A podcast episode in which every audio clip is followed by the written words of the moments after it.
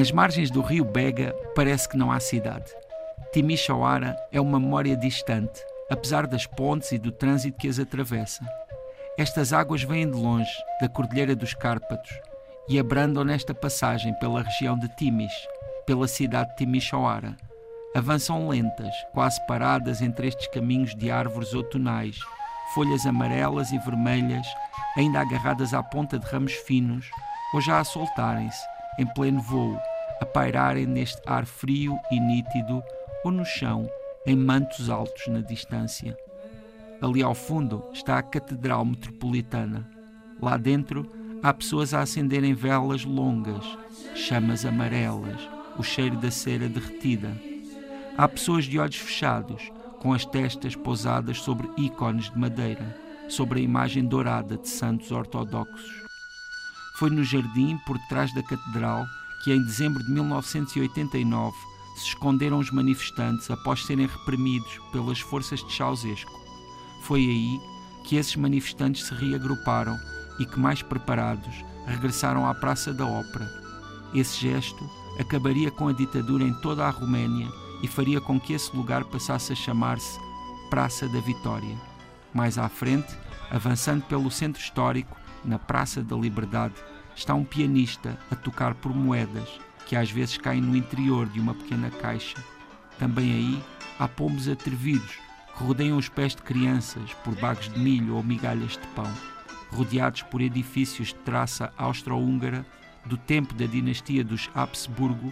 O mundo a que tudo isto pertenceu até ao fim da Primeira Guerra Mundial está à Praça da União, Piazza Uniri, em rumeno, centro do espaço e do tempo, centro da tranquila paz de Timisoara. José Luís Peixoto, hoje estamos. Tu estás de volta a Timiso... Timisoara. Exato. Muitas vezes se diz em Timisoara. Portugal, Portugal como Timisoara. Sim, diz-se muitas vezes Porque, de Timisoara. facto não se escreve com H.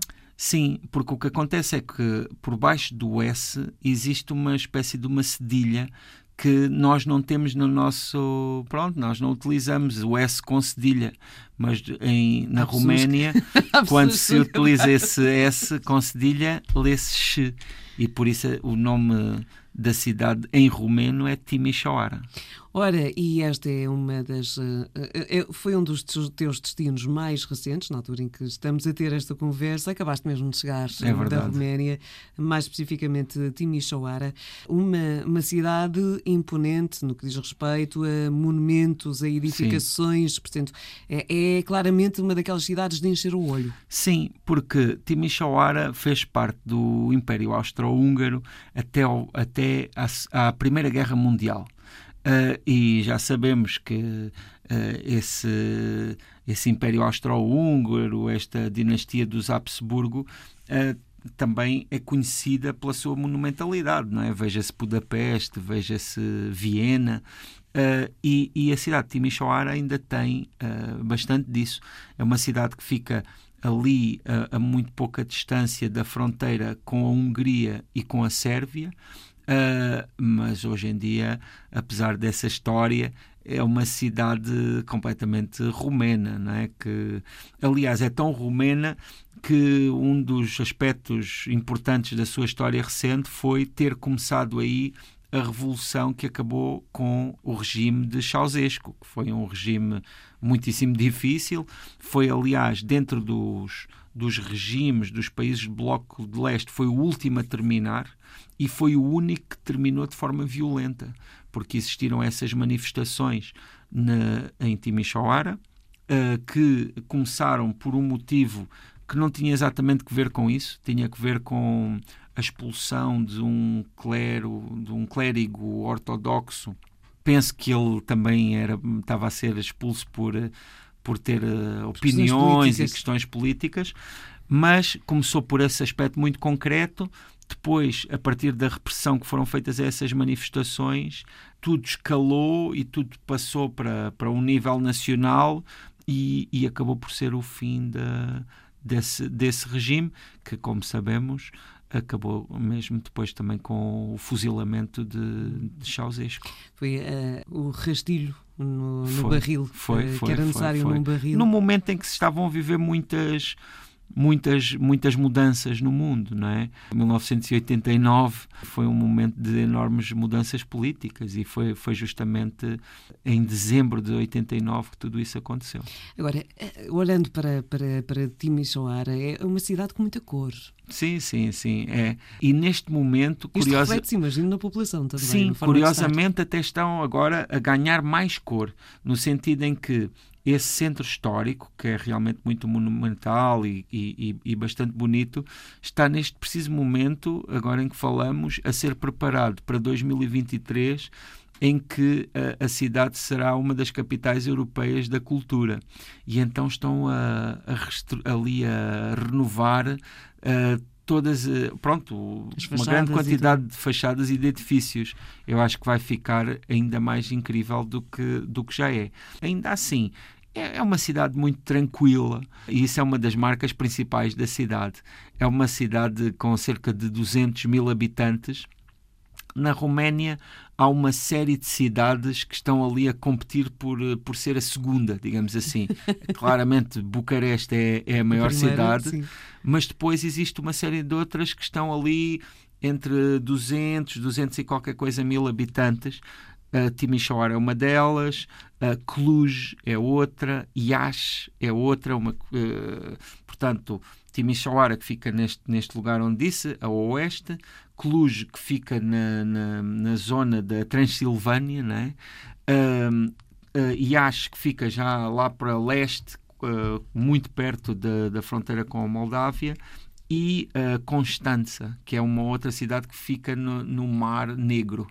Uh, essas são as, ali as concorrentes pelo título de segunda cidade.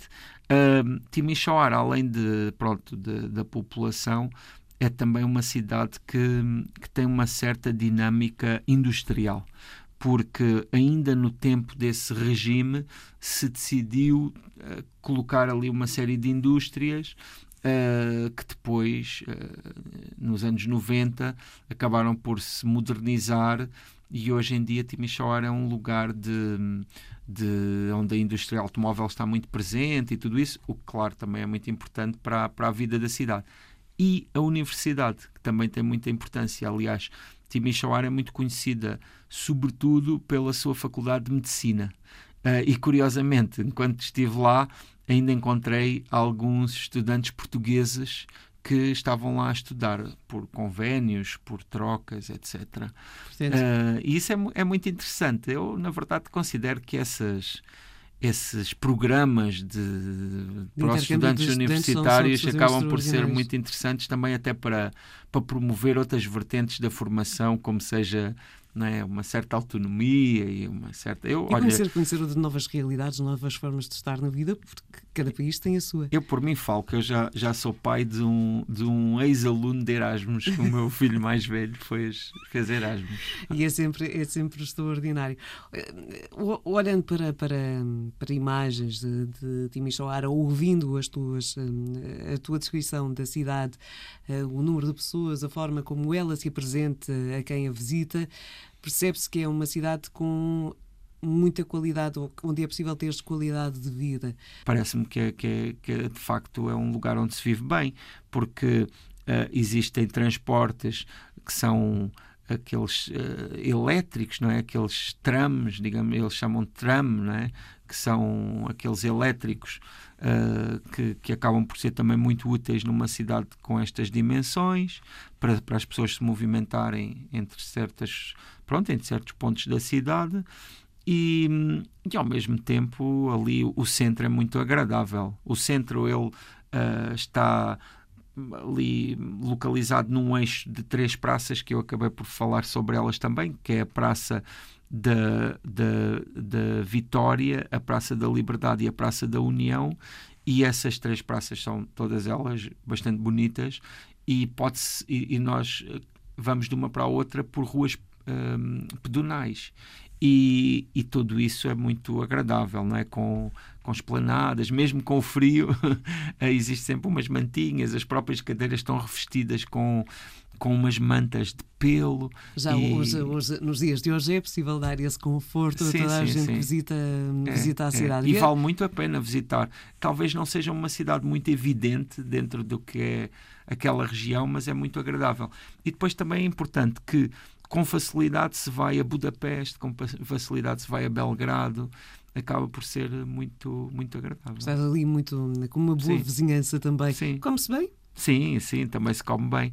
Há algumas comidas uh, que são muito ligadas à região, ou seja, que se encontram uh, uh, com ligeiras diferenças noutros lugares, algo muito semelhante. Esse é, por exemplo, o caso de um dos pratos mais tradicionais, que na Roménia se chama sarmale, mas que, por exemplo, na Sérvia se chama sarma, e que é carne picada enrolada por couve.